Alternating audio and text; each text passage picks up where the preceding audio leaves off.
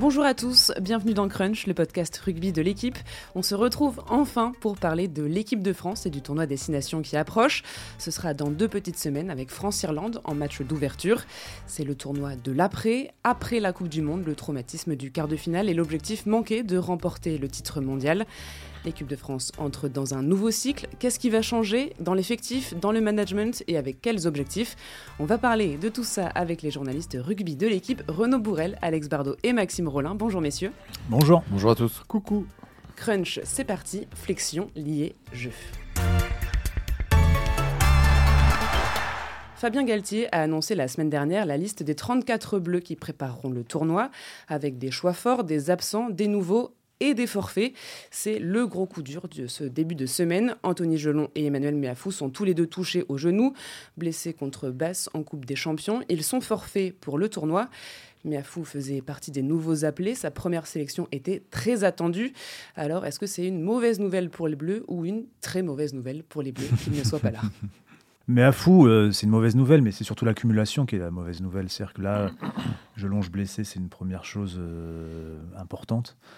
C'est un titulaire euh, du quart de finale de la Coupe du Monde, euh, mais on peut ajouter l'absence d'Antoine Dupont, on peut ajouter l'absence, même si elle est celle-là un peu digérée, on va dire, puisque la Coupe du Monde est passée, mais l'absence de Romain Tamac, il y a l'absence de Thibaut Flamand, euh, mais Afou s'ajoute à ça, ça fait euh, quand même, euh, on va dire, 5 titulaires en puissance. potentiels. même si Meafou, il y avait un petit doute sur son statut, il était quand même, on peut imaginer qu'il aurait été au moins remplaçant. Mais ça fait ouais, 5 forces vives, voire très vives, et des leaders qui manquent. Alors que l'échéance est quand même importante. quoi. C'est, comme tu le disais, un retour post-Coupe du Monde et post-échec, avec une dynamique à relancer. Donc pourquoi Miafou, il était si attendu que ça? C'est un, profil qui est assez rare dans le, dans, dans le rugby français, de, ces deuxièmes lignes euh, côté droit, euh, très costaud, très dense, qui ajoute euh, ce que disent les entraîneurs, une modernité dans son jeu, c'est-à-dire qu'il se déplace quand même beaucoup par rapport, à, par rapport à son gabarit.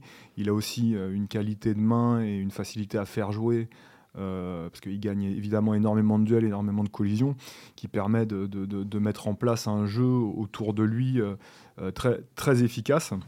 Et puis, donc ça c'est pour le côté un peu quand il porte le ballon offensif. Et puis il y a le côté défensif où un joueur comme ça qui fait entre 145 150 kilos, qui se déplace autant, euh, donc qui plaque, qui tombe, qui se relève, euh, qui, fait très mal dans les rucks, euh, qui sur la défense, sur les ballons portés, bah, voilà, on, voit bien par exemple à La Rochelle l'importance d'un skeleton, de ces joueurs surdimensionnés. Bah, c'est quelqu'un qui allait faire du bien à ce pack français. Ça fait un moment qu'ils avaient envie qu'il soit naturalisé. ça tombait maintenant juste après la Coupe du Monde et pas de bol. il va falloir, il va falloir s'en passer. Euh, Après, pas, Alex parlait de, excuse-moi, l'accumulation euh, des, des, coups durs là, euh, c'est surtout en deuxième ligne parce que Flamand, euh, c'est un joueur qui, au niveau international, a prouvé qu'il était top player. qui forme une paire régulièrement avec, avec Meafou à Toulouse. et là, vous allez jouer l'Irlande, qui, même si elle a raté sa Coupe du Monde, elle aussi reste une nation référence. Et vous allez jouer avec une deuxième ligne Là, vous êtes vraiment dans l'inconnu. On sait l'importance de ce poste-là dans, le rugby moderne. Ouais, c'est pas de bol quand même. La chance, c'est peut-être d'avoir quand même Romain Taufifénois qui n'a pas pris sa retraite internationale et qui a ce profil un petit peu de, gros costaud à 135 kg. Mais c'est vrai que on se pose des questions aussi sur euh, Taufifénois puisqu'il n'a jamais vraiment été euh, titulaire. Puis je crois qu'en plus, ils ont réussi à lui mettre dans la tête que, c'était un remplaçant idéal. Voilà. parce qu'il a, quand on se souvient mm. son match contre l'Uruguay où il commence, et où euh, il passe un peu à côté de son match contre l'Uruguay, alors que normalement, il euh, n'y a pas de souci pour Romain Taoufifinua euh, par rapport à l'Uruguay. Là, c'est pareil, il y a un peu de management à, à gérer. Est-ce que la deuxième ligne, c'est le secteur où l'équipe de France est en difficulté? Parce qu'il n'y a pas de profondeur de banc, il y a moins de, moins de monde que sur les autres postes? Bah, Il y, a, y, a, y, a un joueur, en tout cas, dont on a beaucoup parlé aussi, c'est Pozzolo Tulagi, mais il est très jeune, champion du monde des, des moins de 20 ans. Alors, est-ce que c'est pour tout de suite Là, c'est vrai que ça, ça paraît euh, un petit peu prématuré de, faire appel à lui. Après, lui, il a ce profil un petit peu à la, à la comment à la mais c'est vrai qu'en deuxième ligne, quand après on regarde, il n'y a, plus grand monde. Alors, il y a Paul Villemc, euh, il a été absent de, la Coupe du Monde pour euh, blessure. On on avait la sensation que, bah, de toute façon, il n'était pas forcément dans les plans. Euh, dans les plans pour la prochaine Coupe du Monde en 2027 où il, aura euh, quasi 34 ans. Alors peut-être que là, pour dépanner, un Willem C va faire du bien parce qu'à l'heure où on se parle, on n'a pas encore le nom du, remplaçant. Donc ça pourrait être, on va dire, la, solution, on va dire, d'urgence avec quelqu'un qui connaisse, qui, fait quand même un bon début de saison avec, avec Montpellier. Mais oui, c'est sûr qu'en deuxième ligne, là, c'est un des postes où on est un petit peu euh, juste. Mais après, c'est sur le moment. Parce que là, effectivement, l'absence de Flamand, euh, je ne sais pas combien de temps il sera absent, l'absence de Méafou, euh, peut-être qu'il reviendra encore de tournoi. En deuxième ligne, il n'y a pas la même problématique qu'au poste de pilier droit, par exemple. Au poste de pilier droit, il y a une incertitude sur qui après Antonio. Et c'est pour ça qu'Antonio, d'ailleurs, a été en partie convaincu par le staff de continuer. Mais en deuxième ligne, euh, mais Afou est blessé, mais quand il sera là, euh, on pense qu'il prendra de la place quand même. Il y a, un Flamand. Euh, Willem même s'il a 30 ans, il a, quand même, au fil du temps, prouvé qu'il avait été capable de se hisser à un haut niveau. À la GAU, il faudra voir ce que ça donne, mais il y a quand même beaucoup de choses intéressantes de ces joueurs-là, et que ce soit des membres du staff ou ceux qui l'entraînent, ont des mots hyper positifs à son égard, même à Lonwin Jones qui, a joué avec lui à Toulon en début d'année, il, en a parlé avec beaucoup de, comment dire, de compliments. Donc, euh, sur le, poste de deuxième je suis pas. Il y a Cameron Wookie qui est quand même euh, qui a, réalisé une grosse Coupe du Monde. Je suis pas. Je trouve qu'il y, a moins d'inquiétude que sur un, poste comme celui de pilier droit. L'autre absent euh, de marque, c'est Anthony Gelon, grosse passe pour le Toulousain qui avait été touché au genou gauche l'an dernier et qui s'était lancé dans une course contre la montre pour être à la Coupe du Monde. Cette fois, ce sont les ligaments du genou droit qui sont touchés. Sans lui, à quoi va ressembler la troisième ligne des Bleus? Je suis curieux de voir, moi. Je suis curieux de voir, en fait, ma, question, c'est est-ce qu'ils vont, est-ce que le staff va commencer à se projeter sur la suite, ce qui pourrait euh, éventuellement euh, faire que Boudin, par exemple, double cross, ou alors qu'est-ce qu'ils, vont, au bénéfice de l'âge, hein, puisque Boudin, je crois, il a 23 ans, 24 ans, alors Cross, a 30 ans. Donc est-ce qu'ils vont commencer à se dire, bon, bah, il faut qu'on vise 2027, donc euh, faisons jouer celui qui a le plus de chances d'être là en 2027, ou est-ce que bah, ils vont euh, miser sur euh, la valeur euh, sûre de Cross et le, fait que c'est un excellent joueur et que peu importe l'âge. Quoi. Ça, je sais pas. L'expérience collective aussi. Ouais, et l'expérience collective. En tout cas, Fabien Galtier qui parle. Non, mais en tout cas, le, fait d'avoir gardé les trentenaires dans la liste, beaucoup de trentenaires plaident plutôt pour une, espèce de continuité et donc mm. une troisième ligne qu'on connaîtrait déjà un peu. Cross, mm. Aldrit, Olivon, qui, sont, qui sont très bons. Euh, depuis, depuis quelques temps. Donc, euh. Puis le côté revanchard aussi mm. de, joueurs qui ont participé à la Coupe du Monde et qui sont votés en quart de finale et qui ont sans doute envie de réussir un, gros tournoi. Euh, en plus, face à l'Irlande, tout de suite, c'est un gros match. C'est pas comme si on affrontait l'Italie. Peut-être que le staff aurait été tenté d'essayer de, d'essayer quelques joueurs. Là, j'ai l'impression qu'on va repartir avec une équipe quand même quasi connue. D'ailleurs, Fabien Galtier l'a dit, il n'y aura pas de grosses surprises. Donc euh, je pense qu'ils vont miser là, ils vont miser là-dessus. Alors après c'est à double tranchant. Ça peut en, tuer certains parce que si certains trentenaires ne sont pas euh, au niveau euh, auquel on les attend ou se ratent, ils pourraient en faire les frais sur, pour la suite de l'aventure bleue. Moi, je pense qu'en plus, au-delà du sentiment de revanche, ils ont vraiment besoin de, euh, retrouver la confiance qu'ils avaient avant, la Coupe du Monde, quoi. cette espèce de, de, sérénité quand ils abordaient euh, euh, n'importe quel match. Et pour ça, il faut qu'ils gagnent. Et donc, il faut aussi qu'ils gagnent du temps sur la préparation de ce match contre, contre l'Irlande. Et ça, ça passe que en, en mettant, ça passe notamment en, mettant des joueurs qui connaissent déjà un peu le projet, même s'il va évoluer à la marge sur le, sur le système, sur les entraînements, sur des choses comme ça. Euh, et puis ils ont besoin aussi de, de, renouer avec leur public qui a été, euh, qui a été quand même très, euh, très, très déçu, même s'il n'y a pas eu de désaffection, parce qu'il n'y avait pas de raison qu'il y en ait en fait. À part vis-à-vis du corps arbitral, mais ça c'est autre chose.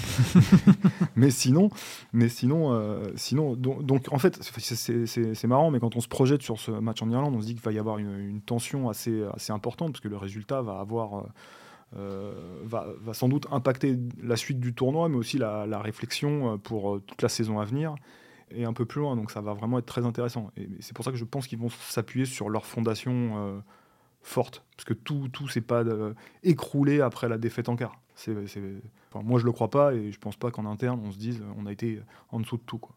Le joueur qui a été euh, appelé pour remplacer Anthony Gelon, c'est euh, Alexandre Roumat, euh, le Toulousain. Qu'est-ce que vous pensez de ce choix de Fabien Galtier, de l'appeler lui?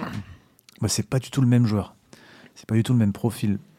Roumad, c'est un, c'est un joueur très technique, aérien, guerrier, mais beaucoup moins euh, tranchant, on va dire, à l'impact que, et dans les plaquages qu'Anthony Gelonche. Euh, mais euh, l'avantage, c'est que Gelonche, il a, il a dans le groupe France même, un joueur qui lui ressemble un peu dans cet impact et dans cette, cette rapidité, rapidité, rapidité d'intervention. Je veux le dire trop vite, moi. c'est Paul Boudouan, il ressemble un peu. Donc voilà, ils sont allés chercher un autre profil.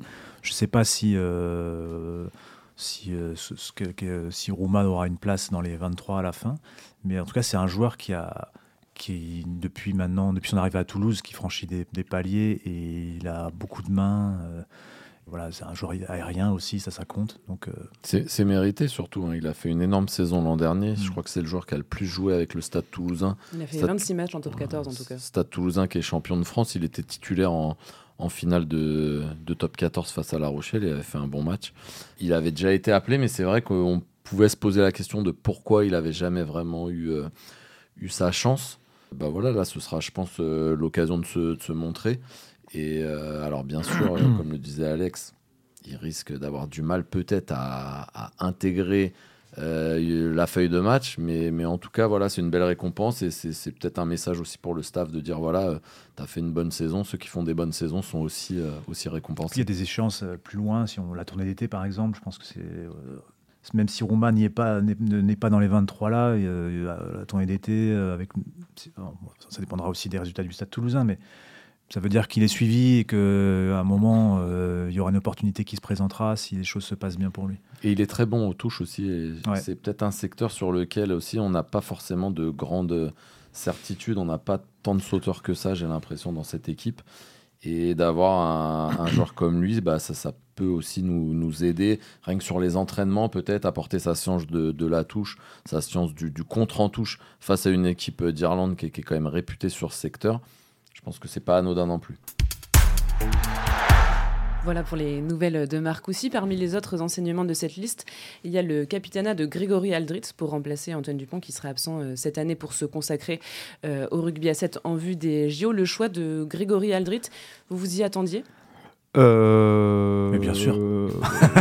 On l'avait écrit. Alors, euh, en fait, je m'étais pas posé la question. Donc, en fait, non, je m'y attendais pas. Oui, si on, si, si on se pose pas la question, c'est qu'on s'y attend pas. Ou je sais pas. Non, c'est incohérent ce que je dis. non, mais en fait, euh, c'est vrai qu'il euh, a été une fois capitaine de mémoire. Contre les Fidji en match de préparation. On sait pertinemment que c'est un cadre du, du, mandat et du vestiaire avec une, une, très grosse importance, un, vrai, un vrai, un authentique charisme qui ne se voit pas forcément à l'extérieur, mais qui en interne est très, très, très clair. Olivon n'avait pas déçu du tout, au contraire, il avait, il avait la confiance à chaque fois que, de, tout le monde, à chaque fois que Dupont n'était euh, pas en, capacité d'être capitaine. C'était lui le capitaine du début de mandat d'ailleurs, avant de se blesser. Donc, euh, donc ouais, ça a été un peu une surprise que, euh, que, finalement ce soit lui. En plus, bon, c'est balancé comme ça par communiqué. Euh, il y a un petit C à côté de son nom. On fait, ah bah c'est lui, tiens. donc, quand on sait l'importance qu'a ce rôle-là. donc à la fois on s'y attendait pas et en même temps, compte tenu de l'importance du bonhomme, du fait que lui, il est vraiment effectivement aussi indéboulonnable, même si c'est dur de bouger Olivon quand même en ce moment, mais de son importance dans le vestiaire et de son rapport aux autres, c'est pas tant une surprise que ça en fait. Mais c'est ça qu'on s'attendait pas en de fait. parole et de C'est ça qu'on s'attendait pas, c'est qu'Olivon presque soit déclassé mm. parce qu'il y avait aucune raison qu'Olivon soit soit déclassé. Ça tombe comme ça. Après, euh, comme le dit Renaud, en fait, il y, a un groupe de de cinq euh, leaders avec euh, Antoine Dupont, Grégory Aldrit, Charles Olivon, Gaël Ficou et Julien Marchand. Et en fait, n'importe lequel de ces cinq-là a un rôle pendant la préparation des matchs, le jour des matchs. Euh, si on regarde euh, les matchs à la télévision, on voit souvent qu'avant le coup d'envoi, c'est souvent euh, Gaël Ficou par exemple qui intervient. Donc au final, un de ces cinq-là aurait pu être capitaine. presque on se pose la question d'après. C'est... Mais là, là, c'est, un, suffrage auprès du staff. Et c'est, donc on met qui comme capitaine Antoine n'est pas là et euh, la, grosse majorité a, euh, validé Aldrit. Donc mais, ça, c'est presque un désaveu pour, pour Olivon finalement. Alors est-ce que c'est aussi un choix d'avenir? J'ai du mal à... vous employez des termes forts et je vous les laisse, euh, Maxime. J'ai du mal à imaginer des aveux, des Antoine, Antoine Dupont ne, de plus être capitaine à, capitaine à son retour, mais bon, on, verra plus tard là, voilà. Mais en tout cas, euh, c'est un choix, euh, c'est un choix fort et un choix euh, presque logique. Souvent dans l'histoire de l'équipe de France, quand un quand un capitaine en chasse un autre, il faut une blessure ou pour, pour qu'il perde ses galons. Quoi. C'est, mm. on l'a souvent vu. Moi, je me souviens que c'est Lionel Nallet qui avait été le, capitaine, le premier capitaine de, de Marc Lévremont. Et on le laisse se reposer pour pas partir en tournée en Nouvelle-Zélande c'est Thierry du Sautoir qui est nommé, il gagne un test là-bas, il n'a plus jamais rendu le, le capitanat. C'est souvent, souvent comme ça. Est-ce que, est que Dupont est d'une dimension qui fait qu'on lui rendra, je ne sais pas, euh, s'il est champion olympique Allez savoir. Hein? Vous le savez, vous, s'il sera champion olympique? Oui, je le sais, mais je vous le dirai plus tard. Mais ce qui est intéressant, c'est que dans le fonctionnement, quand même, comme le disait Max, il y, a, y, a cinq, euh, y a un groupe de leaders dans cette équipe, mais quand on voit la réalité de leur fonctionnement, c'est qu'il y a vraiment plusieurs personnes qui se dégagent. Euh, la prise de parole, elle ne tourne pas autour euh, du capitaine, d'Antoine Dupont, ou même de Charles Olivon, quand c'est Charles Olivon. Euh, tout au long de la semaine, on voit les images d'entraînement qui sont offertes. on voit Aldrit qui parle, Aldrit qui parle beaucoup. On voit Ficou qui parle beaucoup. Je crois que c'est Aldrit et Ficou qui parlent le plus d'ailleurs. C'est souvent comme ça, oui. Donc, ça, finalement, c'est une question importante, celle du capitaine, mais dans le fonctionnement, en tout cas, ces joueurs-là prennent de l'importance. Donc quand Dupont reviendra, capitaine ou pas capitaine, il reprendra ce rôle euh, qui est clé dans le fonctionnement du, groupe. Et je, pense que Max, il a soulevé un truc qui est peut-être un facteur qui a beaucoup joué, c'est la question de l'âge.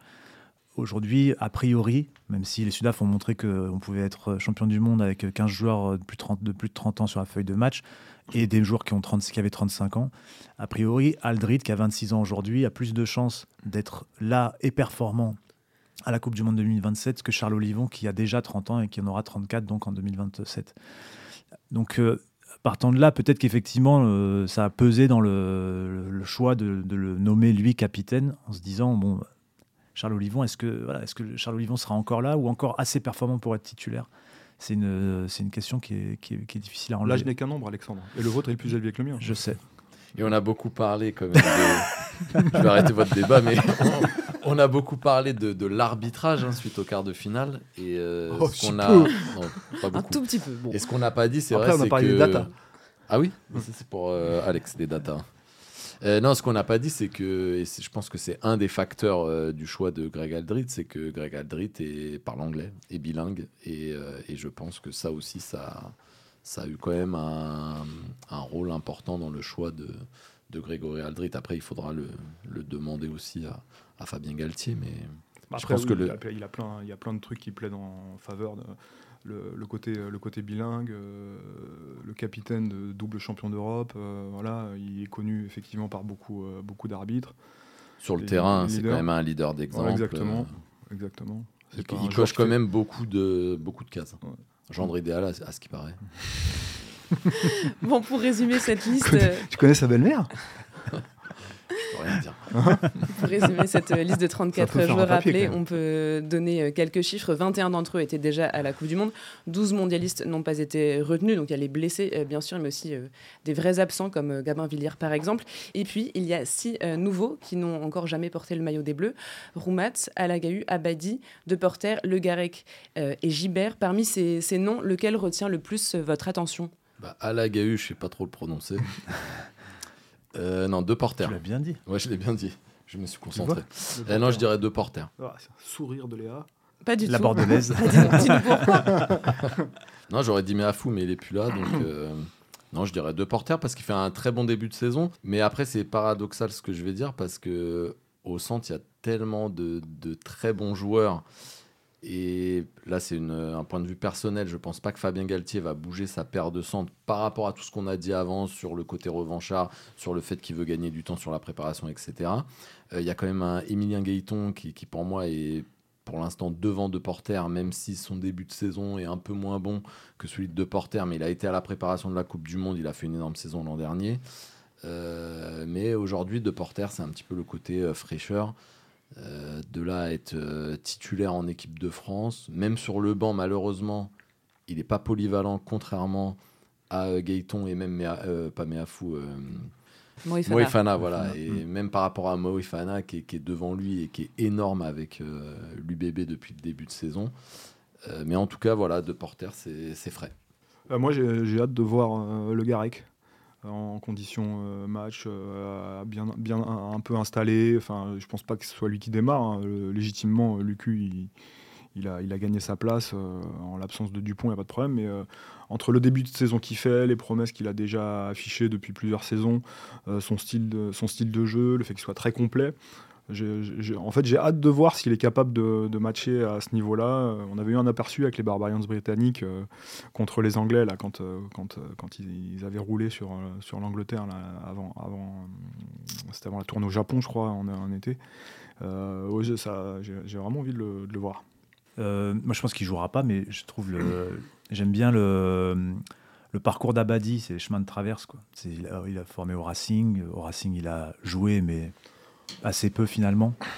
Et euh, il a été obligé d'aller chercher euh, du temps de jeu ailleurs. Et il est parti dans un club qui est aujourd'hui en Pro D2, à Brive. Et à Brive, il, a été, il était vraiment très performant. L'an dernier, je me rappelle, parfois, je regardais les tableaux de statistiques c'était le joueur qui était le plus performant en contre, mais il, il, chopait aussi en contre en touche. Hein. Sur les propres lancers de Brivis, c'était pareil. Et je me rappelle que j'en avais parlé à je ne sais plus quel reporter de la rubrique qui, qui m'avait dit qu'il en avait discuté avec Colazo. Et Colazo en, en, disait beaucoup, beaucoup de bien. Et on, il parlait de ses qualités physiques, de sa vitesse. Et en fait, ce mec, euh, dans un, dans un collectif qui, est, qui a chuté totalement en brive, qui est descendu en Pro D2, bah, lui, il a réussi à se faire remarquer. Il part à Toulon. À Toulon, il continue à performer. Et voilà, c'est incroyable. Je pense qu'il a 26 ans 26. ouais. Et il arrive dans le groupe France. Je ne sais même pas s'il a déjà fait France Jeune, je pense pas. C'est un troisième avec un gabarit un peu euh, normal. Euh, puis, euh, pour les plus anciens, ou pas forcément très anciens, mais c'était le fils d'un allié du Racing. Donc il y a une histoire personnelle assez forte, parce que son papa, c'est une autorité publique, est mort. Et il y a un truc fort derrière tout ça. Donc voilà, c'est les chemins de traverse et avec une histoire familiale forte ça, m'intéresse. Je trouve que c'est intéressant, un beau parcours. Quoi. Après, Il y a deux moyens de taper dans, dans l'œil d'Alex. C'est soit votre, votre vie, c'est un livre, soit c'est un recueil de statistiques. faut savoir. Et là, là, vous avez votre minute 30 dans Crunch, sans problème. Alignez-vous. On a parlé des joueurs, euh, parlons euh, maintenant du staff. Il y a eu du changement autour de Fabien Galtier, départ de Laurent Labitte, Karim Ghezal, Thibaut Giroud, arrivée de Laurent Sampéré et Patrick Arletaz. Il y a une volonté de, partir dans un nouveau cycle. Comment compte s'y prendre euh, Fabien Galtier pour repartir de l'avant après l'échec de la Coupe du Monde? Un petit bain froid à 14 degrés. c'est un peu pour l'instant. Allez, on enchaîne. Répondez Renaud Bourrel. Désolé, j'ai rien d'autre. non, mais c'est courageux de se baigner pour 14 degrés. Moi, je... Ah, non, perso, je l'aurais pas fait. T'es pas courageux non plus. Ah, je sais. Euh, non, mais c'est une vraie euh, bonne question, malgré la mesquinerie de, Max. Mais très drôle néanmoins. Euh, très drôle néanmoins. Merci Léa. je reviens la semaine prochaine. non, mais c'est vrai que c'est ça tout, tout, tout, tout, le premier mandat a été accompagné de beaucoup de discours. Quoi, de, de il y avait, d'ailleurs, il y en a des nouvelles hein, phrases. Hein, euh, inspirer la nation. Euh, voilà, c'est la nouvelle flèche du temps. Ouais, je sais pas si on peut inspirer la nation aussi longtemps, sans, sans doute ce qui, ce qui cherche. Je, je sais pas, mais en tout cas, il a, il a, il a, effectivement, il a, il a changé. Euh, il, a, il, a, des nouveaux adjoints qui vont amener euh, euh, un, nouveau discours.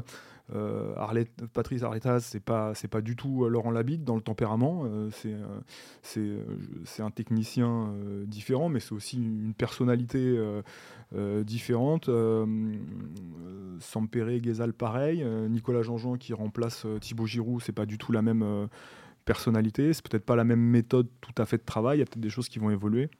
Ça, on, va le savoir qu'à euh, l'épreuve des, premiers, entraînements, pour le moment, euh, voilà, il ne s'est pas passé grand-chose hein, depuis, euh, depuis, que, que tous ces gens ont été nommés. Donc c'est plutôt sur les personnalités. Moi, ce qui m'intéresse, c'est de voir comment ils vont réussir à remobiliser une génération qui a beaucoup donné. Avec un objectif majeur et un échec total pour le coup. Euh, bon, ça reste du sport, donc euh, tout ce qui est traumatisme et tout, il faut faire gaffe au vocabulaire qu'on emploie. Mais en tout cas, ils, sont, enfin, ils, ont vécu un vrai échec. Et euh, bah, comme tu disais, la flèche du temps, tout le cadre de vie, le sacré, le machin, tout ça, bah, ça n'a pas marché il est reparti là-dedans quand même, hein, dans, les, interviews qu'il a données. On est en mission. Euh, il, a quand même réutilisé un petit peu ce, vocabulaire. Moi, je me pose souvent la question de. C'est vrai que c'est par exemple c'est ce qui marche pour l'Afrique du Sud, inspirer la nation beaucoup. mais c'est euh, mais c'est un pays qui, qui, a un, qui, a un, passé récent euh, très différent euh, d'une autre avec des beaucoup et de joueurs présent. et un présent effectivement et un présent et, euh, euh, et, avec des, joueurs qui vivent des choses au quotidien et qui en ont vécu dans leur jeunesse quand même très différentes de, des joueurs de l'équipe de France et de ce que nous on a peu connaître. Donc est-ce que est-ce qu'ils cherchent les mêmes leviers? Est-ce que ça peut marcher sur cette génération de joueurs actuels? Euh, Est-ce que ça va continuer de marcher sur des gens qui sont déjà là depuis 4 ans? Toutes ces histoires là, de, de flèches du temps, de sacré. On s'est tout de suite posé la question, quand on a su qu'il restait, du, renouvellement du discours, et ça, ça va être intéressant à, à suivre. Mais effectivement, il est reparti sur deux trois trucs un peu un peu ésotériques. Ouais. Après, euh, c'est sûr qu'un bon tournoi peut nous aider à repartir sur ces quatre ans assez facilement. Mais si on réalise un mauvais tournoi, moi j'ai quand même peur que ça ça dicte un petit peu la, la teneur des, des, quatre années à, des quatre années à venir. C'est pour ça que ce, ce, tournoi, il est quand ça même. Euh... l'ambiance en tout cas. On sent bien que l'ambiance, elle a changé depuis la fin de la Coupe du Monde. Euh, ceux qui euh, avaient des problèmes ou une dent contre Fabien Galtier euh, ont sorti les fusils. Que les clubs qui euh, avaient un peu marre de donner 42 joueurs, mais qui taisaient ce, cette, cette lassitude-là, euh, bah, ils ont euh, exprimé leur désiderata, que ça a obligé l'équipe de France à reculer, à revenir en arrière, à convoquer que 34 joueurs. Et, on sent que si demain le, le tournoi n'est pas bon, bah, cette ambiance-là, elle va perdurer et que le nuage sur lequel euh, vivait l'équipe de France depuis 4 ans et qui nourrissait aussi la victoire, parce que quand on est comme ça dans une dynamique positive, avec une ambiance positive, bah, c'est quand même plus facile que d'aller contre des vents contraires. Je pense que ce tournoi est un. Tout est, au niveau international, je pense que chaque match est un tournant quelque part. Mais là, celui-là, dans le contexte actuel, après la défaite en quart de finale de la Coupe du Monde, avec quatre années à relancer, une ambiance qui a un peu changé, il a, quand même une gueule de tournoi. Il faut se rappeler qu'en 2020, quand il relance euh, l'équipe de France, ils battent l'Angleterre sur le premier match et que euh, même a posteriori, il me semble avoir lu, euh, même dans la bouche de Fabien Galtier, que quand même, ça avait fait beaucoup de bien. Quoi. Bah, et l'Angleterre était vice-championne du monde. Hein. vice-championne du monde. Et derrière, ça lance une dynamique. Quoi. Et, et, bon, si là, euh, en plus contre l'Irlande, bah, premier ça. match à domicile, ça, qui est, qui qui s'il y a un couac. Et c'est vrai que les, les, je crois que les, les deux années précédentes, on avait attaqué contre l'Italie.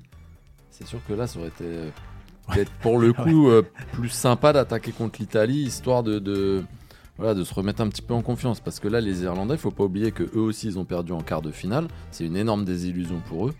Euh, donc ils sont un peu dans la même situation que nous. Euh, donc celui qui va perdre, euh, je pense que ça peut être un petit peu compliqué. Merci messieurs d'avoir été dans Crunch. Cette semaine, j'étais avec Renaud Bourrel, Alex Bardot et Maxime Rollin. Merci à Marie-Amélie Motte pour l'enregistrement de cet épisode. On se retrouve évidemment lundi prochain pour lancer le tournoi. En attendant, retrouvez-nous sur l'équipe.fr et le journal L'équipe. Bonne semaine à tous. Salut.